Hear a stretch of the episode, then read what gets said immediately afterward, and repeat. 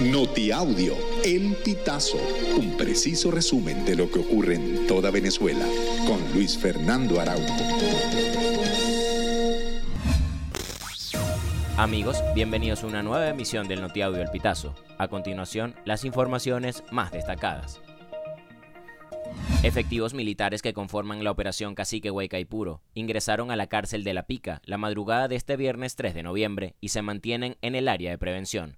Así lo reportaron familiares de los reclusos a las afueras del Centro Penitenciario de Oriente, ubicado en la parroquia La Pica de Maturín, Estado Monagas. La intervención del Centro Penitenciario de Oriente es la cuarta que ejecuta el gobierno de Nicolás Maduro en Venezuela y la segunda en una semana. A través de llamadas telefónicas, tres familiares denunciaron que efectivos de la Guardia agredieron a un grupo de mujeres que estaban frente a la cárcel cuando llegaron las comisiones en patrullas, tanquetas y autobuses. Nicolás Maduro acusó al secretario general de la Organización de Estados Americanos, Luis Almagro, de haberse confabulado en contra de Venezuela en la disputa territorial que tiene por el Esequibo. En un comunicado, Caracas repudió las declaraciones de Almagro, en las que el uruguayo pidió a Venezuela actuar con la misma madurez de Guyana de esperar en paz la decisión de la Corte Internacional de Justicia.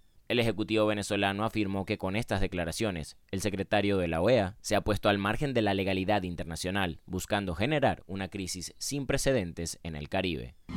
En las calles de Nueva York, un grupo de venezolanos migrantes rescató a un abuelo que estaba atrapado en su carro que estaba incendiado en llamas. En el video se ve cómo los venezolanos logran sacar cargado al señor de la tercera edad, del cual se desconoce su identidad, y lo llevan hasta la acera del otro extremo de la calle, mientras que el vehículo tenía fuego en toda la parte delantera. Al menos 90.000 hectáreas productivas están bajo las aguas en los municipios Catatumbo y Colón en el sur del lago de Maracaibo, por el desbordamiento del río Zulia.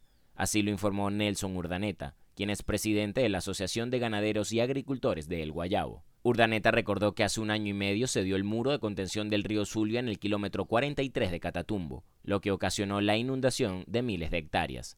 Por su parte, el presidente de la Federación Nacional de Ganaderos, Armando Chacín, dijo que los productores se declaran en emergencia porque ya van a cumplirse dos años desde las inundaciones. La atleta Jocelyn Brea le dio la primera medalla de oro al atletismo venezolano en los Juegos Panamericanos Santiago 2023, al lograr los 5.000 metros femenino. Esta es la cuarta presea de oro para Venezuela en estos Juegos. En la jornada de este jueves, Robeilis Peinado también se subió al podio en la disciplina de salto con pértiga, al colgarse la medalla de plata con un salto de 4.55 metros. Con esta medalla, Venezuela acumula tres preseas en atletismo. Amigos, y hasta acá llegamos con esta emisión del Notiaudio El Pitazo. Recuerda hacerte super aliado para mantener vivo el periodismo independiente en Venezuela. Narró para ustedes Luis Fernando Araujo.